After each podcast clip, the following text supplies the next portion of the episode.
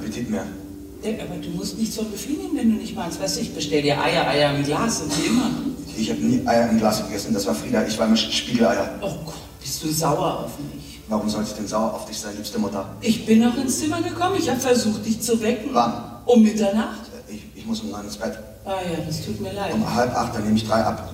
Aprazolam und bis um neun liege ich im Koma. Okay. Das stand in einer meiner Mails, weil besucht hast du mich ja nie. Natürlich habe ich dich besucht. Wann war das? Ich weiß nicht mehr. Irgendwann im Sommer. Ein halbes Jahr nach meiner Einweisung.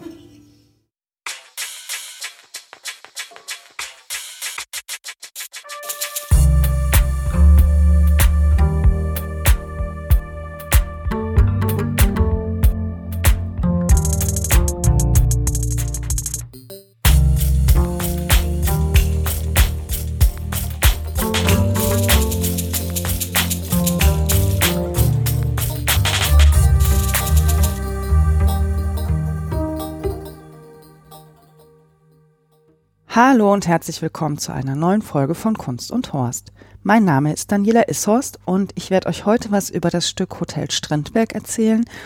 Das ist eine Inszenierung am Theater Basel in Koproduktion mit dem Burgtheater Wien.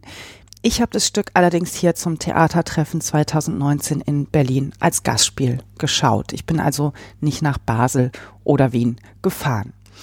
Regie dem Stück hat Simon Stone. Für mich ist es das erste Stück von Simon Stone, welches ich gesehen habe. Für Simon Stone ist es aber die dritte Einladung zum Theatertreffen. Simon Stone wurde 1984 in Basel geboren und ist ein australisch-schweizerischer Theater- und Filmregisseur. Das Stück Hotel Strindberg hat auch schon zwei Preise gewonnen. Der Wiener Theaterpreis Nestreu gegen 2018 einmal an Caroline Peters als beste Schauspielerin und äh, für die beste Ausstattung ist das Stück auch schon ausgezeichnet worden. Ähm, die Ausstattung hat Alice Bab Bab Babbage gemacht. Alice Babbage. Äh, zu Recht würde ich sagen. Auf das Bühnenbild komme ich aber gleich noch zu sprechen. Worum geht es in Hotel Strindberg? Es geht um den Schriftsteller August Strindberg. Ähm, Simon Stone hat sich mit dem Ensemble zusammen die Texte von August Strindberg genommen. Ähm, Fragmente oder Teile aus Texten, die August Strindberg geschrieben hat, genommen und auch Fragmente aus der Biografie von August Strindberg mit dazu gepackt. August Strindberg wurde 1849 in Stockholm geboren und war ein schwedischer Schriftsteller und Künstler. Ich habe bis zu dem Abend von August Strindberg noch nie gehört, äh, auch noch nie was gelesen.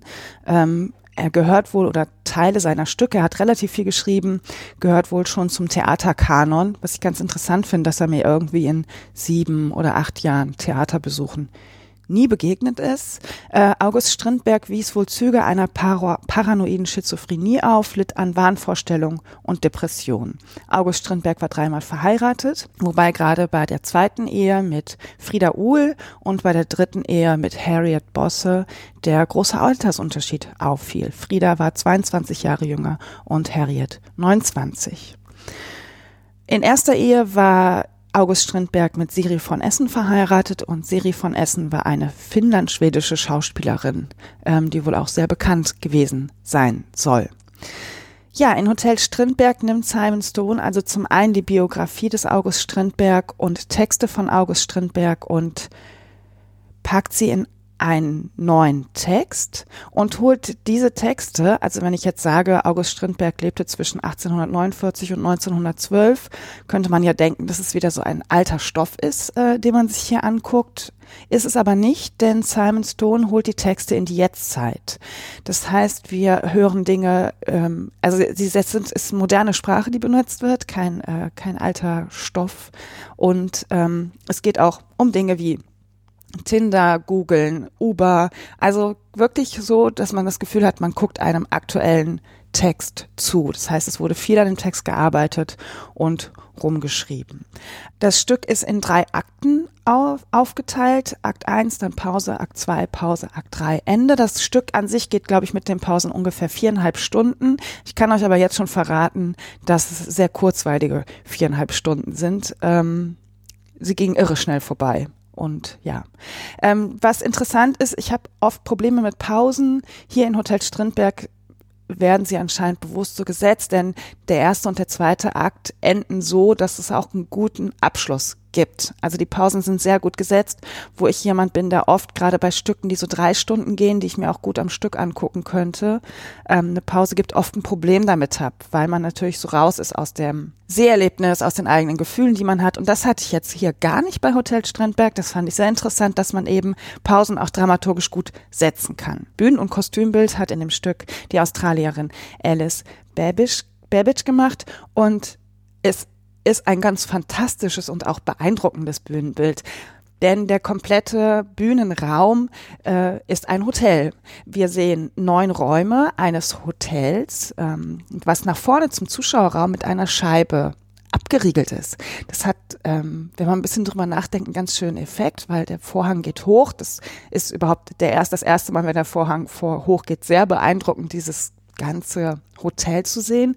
Ähm, aber natürlich, dadurch, dass die Scheibe ist, hinter denen die Schauspielerinnen jetzt spielen, hat man permanent trotzdem eine, größ eine größere Entfernung gefühlt. Also normalerweise geht der Vorhang hoch, wenn dann überhaupt einer unten ist ähm, und man ha hat ja direkt einen Kontakt zu den Menschen, die da auf der Bühne stehen. Das hatte ich jetzt bei Hotel Strindberg nicht. Man bleibt irgendwie durch alleine durch die Tatsache, dass da eine Scheibe zum Bühnenra zum Publikum ist, beziehungsweise von uns zum Publikum zu den SchauspielerInnen. Ähm, noch irgendwie eine größere Distanz. Das fand ich ganz interessant. Es sind also neun Räume zu sehen, wobei der rechte die rechten drei Räume, also drei mal drei, drei Etagen, drei Räume, wobei der rechte Teil ein Hausflur ist, also Erdgeschoss, erster Stock, zweiter Stock, rechts ein Hausflur. Und dann haben wir noch sechs beziehungsweise fünf Hotelzimmer es gibt nach jedem, ähm, nach jeder Pause einen Wechsel der Räume. Im dritten Akt haben wir dann zum Beispiel unten eine Hotellobby, dann im ersten Stock ein Restaurant und oben noch zwei Hotelzimmer und wieder den Hausflur. Der Hausflur bleibt die ganze Zeit. Da wird auch drin gespielt in diesem Hotelflur. So vielleicht besser Hotelflur zu sagen. Ähm, und im ersten und zweiten Akt haben wir auch noch immer einen Raum, wo die SchauspielerInnen auch zwischendurch wechseln und Instrumente spielen.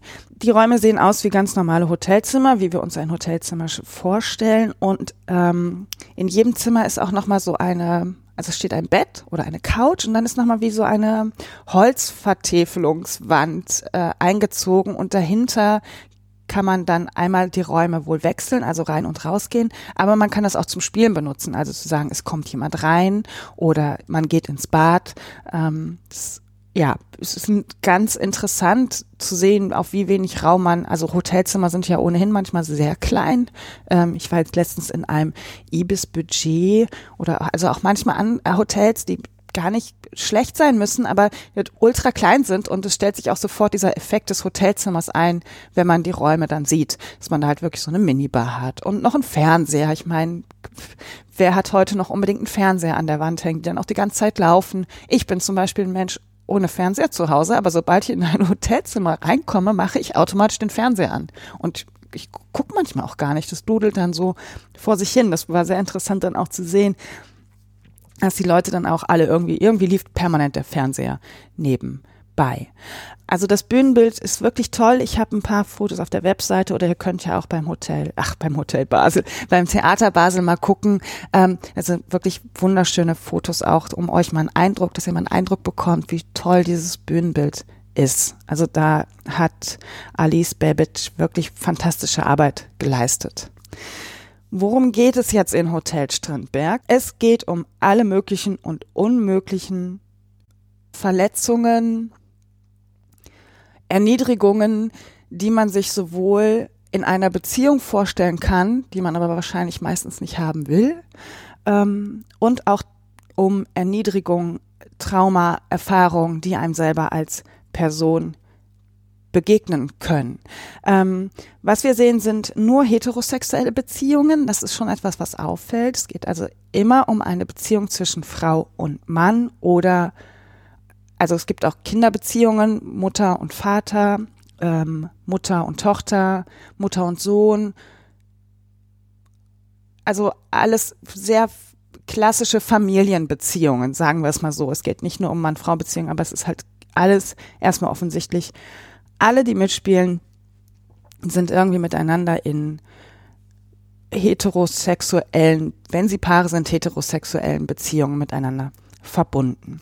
Ähm, wir haben, ich glaube, acht Schauspielerinnen, die wir an dem Abend sehen. Das ist einmal Barbara Horvath, Franziska Hackel, Roland Koch, Caroline Peters, Max Rothbart, Enne Schwarz, Michael Wächter, Martin Wuttke und Simon Zagermann. Es gibt noch vier ähm, NebendarstellerInnen, die manchmal auftauchen, ähm, aber diese, dieses Ensemble bildet eigentlich den Abend. Es wird in allen Räumen mal mehr, mal weniger gespielt und es wird parallel gespielt. Das heißt, wir sehen manchmal äh, unten Martin Wuttke mit Caroline Peters ähm, gerade ihren Konflikt austragen.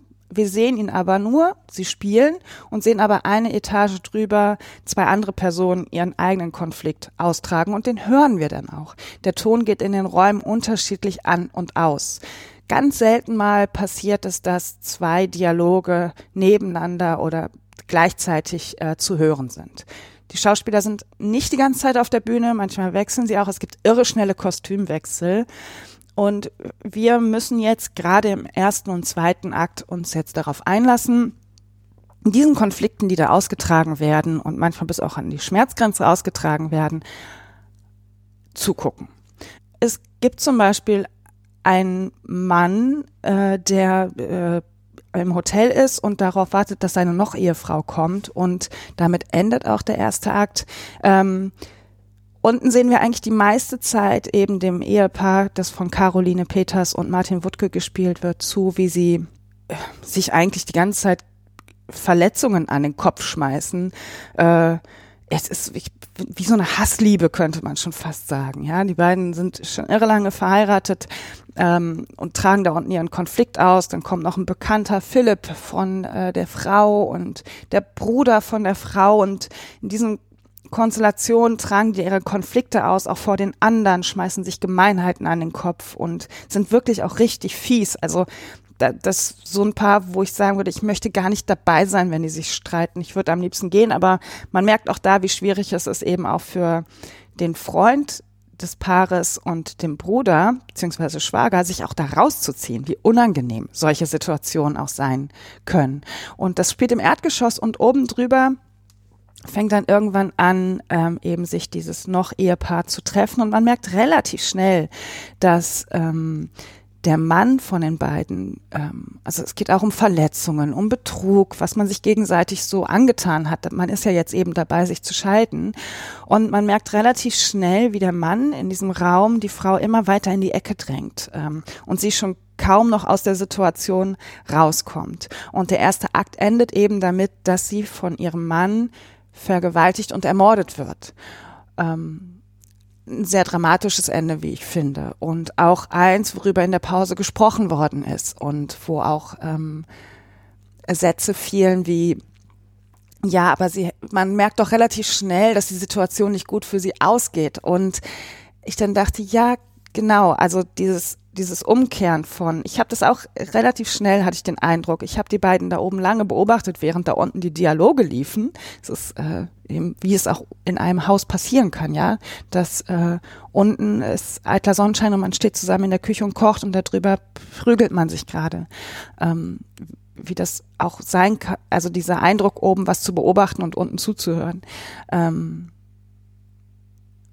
und dass man zwar merkt, sie kommt da nicht raus, aber dann auch dazu neigt, ihr jetzt die Schuld in gewisser Weise zu geben. Also wir gucken ja erstmal nur einem Schauspiel zu, ähm, aber trotzdem fand ich die Gespräche danach sehr interessant, als der erste Akt dann geendet hat. Im zweiten Akt sehen wir auch wieder Paarbeziehungen, Paarkonflikte, eine Mutter, die ihre Kinder hasst und ähm, sagt, die haben mich immer wieder, die haben gemerkt, dass ich sie nicht haben will und sie haben mich immer wieder getreten und getreten und getreten. Oder ein Paar in einer offenen Beziehung, ähm, wo sie anscheinend viel besser damit klarkommt als er. Ähm, die gegenseitigen Verletzungen. Es geht um eine Frau, die auf ihren Partner, nein, auf ihren, auf ihren Freund, das ist noch nicht, nicht so richtig zusammen, denn er ist noch verheiratet und ist bei seiner Frau und will sie auch anscheinend nicht verlassen und sie ist schwanger im vierten Monat und ihr Freund weiß es noch gar nicht und sie telefonieren dann miteinander und ähm, er, sie sagt dann, ich warte hier seit drei Stunden auf dich, wo bleibst du denn, wo bleibst du denn? Und sagt ihm dann irgendwann nach dem vierten Telefonat, ey, ich bin im vierten Monat schwanger und ich will dieses Kind auch bekommen und jetzt komm zu mir, wo er dann die Beziehung beendet. Und wir erfahren dann später im Laufe des Stückes, weil seine, seine Frau von dem äh, Mann, der sich gerade von seiner Freundin getrennt hat, auftaucht. Und äh, sie erklärt jetzt, ja, ich hätte dir sagen können, dass er keine Kinder will. Er hat als äh, Junge gesehen, wie sein Vater seine Schwester vergewaltigt hat und missbraucht hat. Und um solche Konflikte geht es eigentlich permanent, um das Aushandeln von Konflikten innerhalb von Familien, wie viel Verletzungen man sich eigentlich zuführen kann. Und das ist mitunter teilweise auch ein bisschen ermüdend, gerade im ersten Akt weil es halt sehr dicht ist. Ja, also ich kann mir kaum vorstellen, dass man mal auf sechs Hotelzimmer guckt, wo all das passiert, was wir da gerade sehen, all diese Verletzungen und all das Aushalten in, innerhalb von Familien und Beziehungen. Aber es ist natürlich nichts, was nicht sein kann. Und das fand ich dann auch wieder sehr interessant. Wir sehen also nichts in, in diesen Konflikten, die da passieren, was nicht tatsächlich auch jeden Tag, jede Stunde in irgendeinem Haushalt wahrscheinlich vorkommt. Missbrauch, Vergewaltigung, äh, Streitereien, ähm, Demütigung, Machtmissbrauch, die Gewalt, die man sich gegenseitig auch antun kann, obwohl man sich vermeintlich liebt. So, da, das verhandelt das Stück gerade in den ersten zwei Akten. Im dritten Akt ändert sich dann der Ton nochmal komplett und das ist auch interessant zu sehen, wie unterschiedlich diese drei Akte dargestellt oder ja, wie unterschiedlich diese drei Akte auch sind. Also man kann sie auch einzeln relativ gut betrachten und im Gesamten geben sie dann auch ein wunderschönes Bild ab.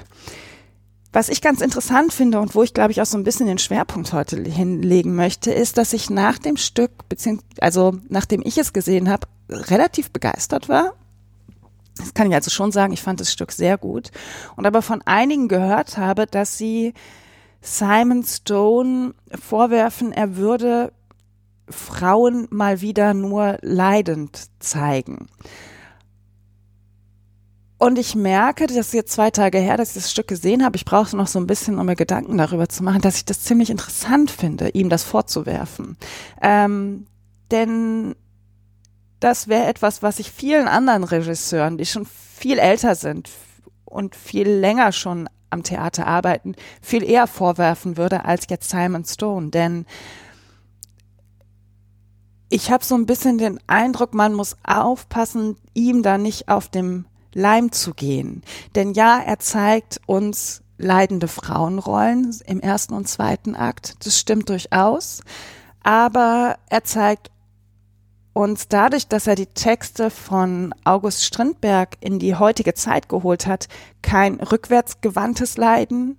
Was ich, was mir halt oft begegnet, ist, dass man sagt, ja, wir spielen aber jetzt hier Hamlet oder die Räuber, wo halt die Frauenrollen immer, auch immer leidend und wartend oder beim Wojciech die Marie, ja, die sterben immer alle und warten immer auf ihren Freund und leiden und leiden und leiden.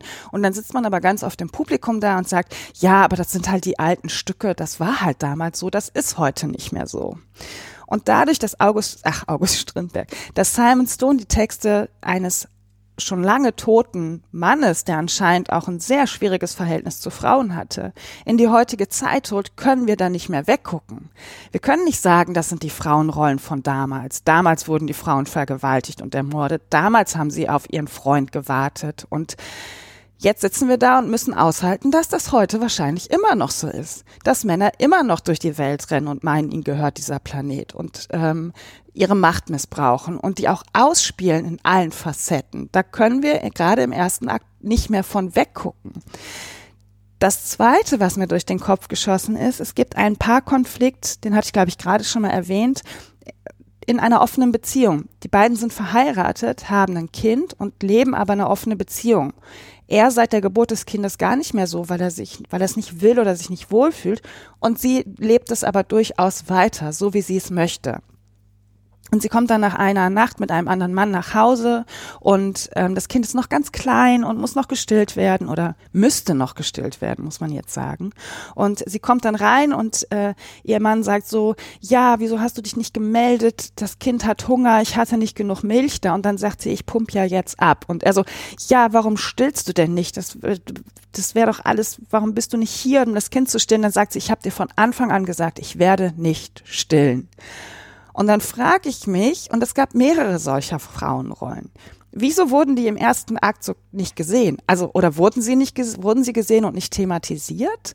Ähm, denn es gibt mehrere Momente, auch im zweiten Akt, wo man Frauen in starken Rollen auch erleben kann. Und als ich dann darüber nachgedacht habe, dass das ein starker Moment von einer Frau ist, also auch selbstbestimmt zu sagen, ja, ich kriege ein Kind, aber ich stille nicht, geh weg, ich habe das für mich entschieden, Punkt aus, basta. Wer bestimmt überhaupt, was stark ist? Und das bringt mich dann wieder zu dem Punkt zu sagen, ist es denn stark, wenn wir Frauen oder ich als Frau jetzt anfange, mich wie ein Mann zu verhalten, das gleiche Verhalten an den Tag lege, nur weil es als stark konnotiert ist in unserer Gesellschaft? Also ist es stark, eine Frau zu demütigen und dann drumherum, dass die Leute klatschen und sagen, ja, ist vielleicht ein bisschen Arschloch, aber ist schon, also ist schon ein starker Typ, oder? Also mit welchem Blick gucke ich denn in diese Hotelräume? Dass ich das übersehe, dass ich nicht sehe, dass die Frau von sich aus selbstbestimmt sagt, ich stille nicht. Oder im zweiten Akt eine Frau, die im Rollstuhl sitzt, zu ihrem Mann sagt, ähm, ich will sterben, lass mich in die Schweiz fahren, es kostet nicht viel und er an ihr festhält. Mit welchem Blick gucken wir denn auf die Rollen oder auf die Mann-Frau-Rolle? Also wer ist da jetzt der starke Part und wer ist der schwache? Und wieso ist das immer so, so ein Mann-Frau-Ding? Also ich merke ja selber ganz oft, warum ich mir auch manche Dinge nicht mehr angucke, warum ich mir manche Künstler im Museum nicht mehr angucke oder ohnehin sehr müde an diesem, ich nenne das immer mein männlicher Blick auf die Welt. Ich bin so groß geworden, dass Männer Fußball spielen, Männer Politiker sind, Männer die Bundesliga kommentieren, ähm, Männer in der Bank arbeiten und mir die Welt quasi erklären. Und für mich ist es auch ein mir erarbeiten, mich davon zu lösen.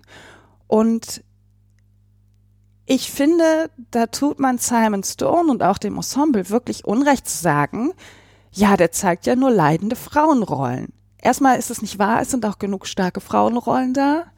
Und zweitens darf man auch nicht vergessen, dass Männer sich immer noch benehmen wie die Arschlöcher. Und es gibt so ein paar Momente in dem Stück, wo ich da saß und am liebsten applaudiert hätte. Und das sind dann nur eher so Nebensätze, ähm, wie dann einer zum ein Mann zu dem anderen sagt, und war sie Nonne oder Nutte im Bett? Und habe ich gedacht, ja genau, so seid ihr, so seid ihr.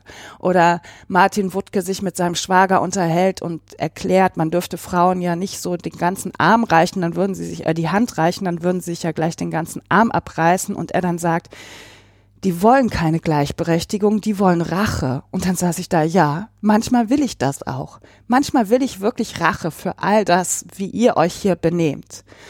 Und das sind so ganz kleine Momente, die einem vielleicht durchrutschen können, die man vielleicht nicht wahrnimmt, wo man denkt, hm, das ist nur so ein Nebensatz. Für mich waren das aber ganz starke Momente, wo ich wirklich mich auch als Feministin und als Frau, die ich da im Publikum gesessen habe, wieder bestätigt gefühlt habe. Und dass die Texte, dass die Simon Stone dem Ensemble gegeben hat und die sie auch zusammen erarbeitet haben, ähm, die das Stück so ganz stark machen und wo ich mich auch so bestätigt gefühlt habe und dachte, ja, das ist hier nicht frauenfeindlich. Das ähm, sind ja nicht die leidenden Frauen, die wir sehen. Eben für mich war das eine Bestandsaufnahme des jetzigen Moments. Dass wir so Rollen wie die Frau, die sagt, ich still nicht, überhaupt am Theater mal sehen können, ist eigentlich eine Seltenheit. Also ich bin ja auch jemand, der sich viele alte Stücke anguckt. Und da sieht man halt die meiste Zeit leidende Frauen. So. Und Simon Stone hat eigentlich mit dem Stück für mich eher so eine Bestandsaufnahme des aktuellen Moments gegeben. Nämlich dem, dass man schon langsam 2019 äh, auch gerade an ich nenne es jetzt mal etablierten oder klassischen Häusern dazu übergehen kann, solche Frauenrollen wie eben eine nicht stillende Mutter zu zeigen. Ähm, oder eben auch eine Frau, die im Rollstuhl sitzt und sich von ihrem Mann ihm darum bittet zu sagen, bitte lass mich gehen und also ich habe mir die Situation im Nachhinein versucht anders vorzustellen, wenn jetzt der Mann im Rollstuhl gesessen hätte und die Frau hätte gesagt, nein, wir machen das nicht, ich will nicht, dass du gehst, hätte man ihr ja gleich wieder vorgeworfen, sie würde an ihrem Mann so festhalten und sie könnte alleine nicht. Wenn man das aber umgedreht spielt, kommt man kaum auf die Idee. Man konnotiert männliches und weibliches Verhalten immer unterschiedlich. Ähm, die Frau, die nicht stillt, was ist sie denn jetzt? Ist sie stark in den Augen der Leute, die dazu gucken, oder ist sie egoistisch? Eine Frau, die ehrgeizig ist. Was ist sie? Zickig, setzt ihre Ellenbogen ein oder ist sie jetzt ehrgeizig? Und ich finde, das macht das Stück sehr gut, sich darüber Gedanken zu machen oder uns eigentlich dazu einzuladen, uns Gedanken darüber zu machen, wie ist männliches und weibliches Verhalten überhaupt konnotiert habe sie mir jünger vorgestellt. Aha.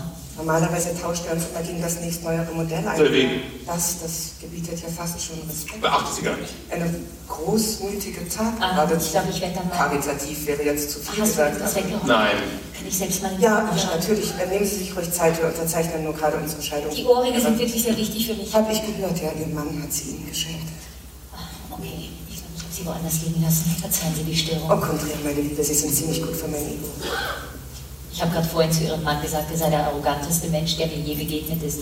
Das muss ich jetzt revidieren. Tja, das ist ich glaube, man macht es sich so ein bisschen zu einfach, dann Simon Stone irgendwie da leidende Frauenrollen vorzuwerfen. Ich ähm, habe ja relativ am Anfang gesagt, dass es ein sehr kurzweiliger Abend für mich war. Das könnte jetzt ein bisschen negativ klingen, aber ich fand schon, dass das auch für jemanden wie mich, die jetzt wenig belesen ist, was den was Theaterstücke angeht. Meistens gehe ich ja ins Theater und habe wenig von dem vorher mal gelesen, was ich da sehe. Manchmal lese ich es dann hinterher noch oder beschäftige mich vorher, aber ich bin ja niemand, der viele Klassiker gelesen hat. Ähm, ich bin niemand, der mit klassischer Literatur, außer vielleicht ein, zwei Stücken in der Schule in Berührung gekommen ist oder auch mit dem Theater in Berührung bekommen, gekommen ist. Und ich muss sagen, dass so ein Abend wie dieser, den wir jetzt gesehen haben,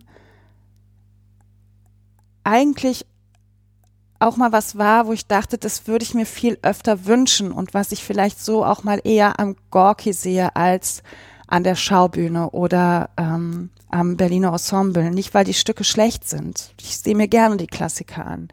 Aber mal so eine Momentaufnahme auch zu sehen, wie das Stück, das war hat mir unglaublich gut getan. Und ich habe ein, eine Kritik gehört, ich glaube vom Deutschlandfunk, bin mir aber jetzt nicht ganz sicher, wo die Frau, die, die Kritikerin gesagt hat, ähm, ja, man nennt Simon Stone ja auch gerne den Netflixer unter den ähm, Theaterregisseuren.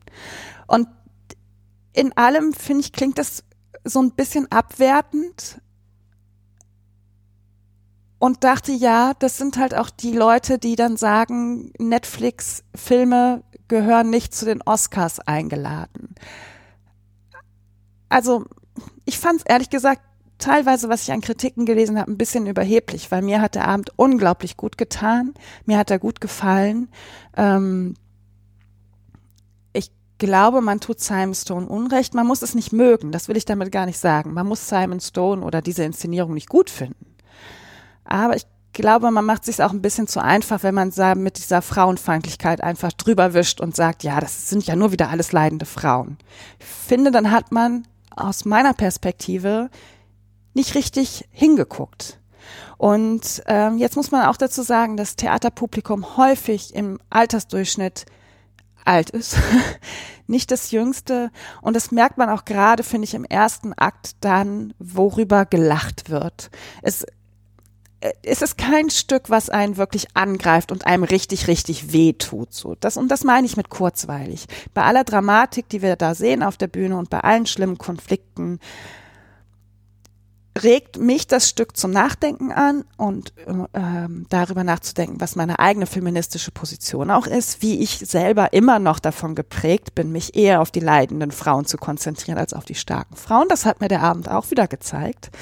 Ähm, Aber das Lachen im Publikum war im ersten Akt oft, wo ich dachte, nee, so, nee, so geht man mit Menschen nicht um.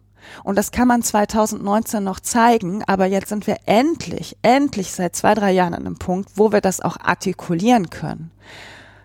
Ich wette, ohne eine MeToo-Debatte wäre so ein Stück heute immer noch schwierig. Ähm, das Artikulieren können von Konflikten zwischen Männern und Frauen und auch den Machtmissbrauch, den Männer immer noch tagtäglich ausleben ähm, und eigentlich so mit allem, was sie haben, ihre Macht, die sie schon immer hatten, auch verteidigen wollen. Ähm, da kann ich kann da nicht mehr drüber lachen. Und das Interessante ist, dass wir in der Pause zu viert vier Frauen zusammenstanden und wir uns da alle einig waren, dass das heute das ist nicht mehr witzig. Das war schon früher nicht witzig. Aber früher hat man es vielleicht weggelacht. Ich weiß nicht, weil man vielleicht keine Worte dafür hatte oder keinen Ort hat, wo man das äußern konnte. Aber das ist nicht mehr witzig. Das ist so scheiße, wie mit Frauen und mit überhaupt marginalisierten Menschen umgegangen wird. Und das war schön, weil mir begegnet das ja ganz oft, dass im Publikum so viel gelacht wird und ich dann sitze, aber das ist doch jetzt überhaupt nicht witzig. Also ich merke dann auch manchmal, wie so ein Lachen hochkommt, aber das ist dann so eine Übersprungshandlung, so ein Verlegenheitslachen, weil, und ich denke, oh nee, das ist nicht witzig.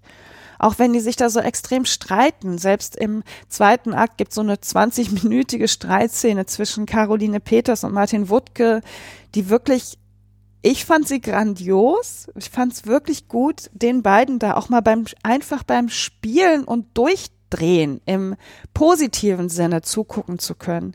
Denn zum Theatertreffen gibt es immer englische Übertitel.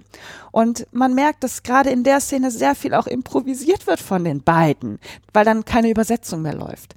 Und das macht schon Spaß, mir das anzugucken. Ich habe da auch gelacht zwischendurch, weil die beiden einfach auch so irre komisch dann manchmal waren, weil sie selber gemerkt haben, dass sie sich jetzt im Text verhaspelt haben oder der nächste seinen Einsatz verpasst hat. Die sind da beide wirklich erstmal im Zusammenspiel unglaublich gut gewesen und du hast halt auch gemerkt, ich hatte den Eindruck, die beiden haben jetzt selber Spaß daran, was sie gerade tun und da musste ich auch schon wirklich lachen, aber im Grunde ist es nicht lustig, wenn sich Paare gegenseitig Schimpfworte an den Kopf schmeißen.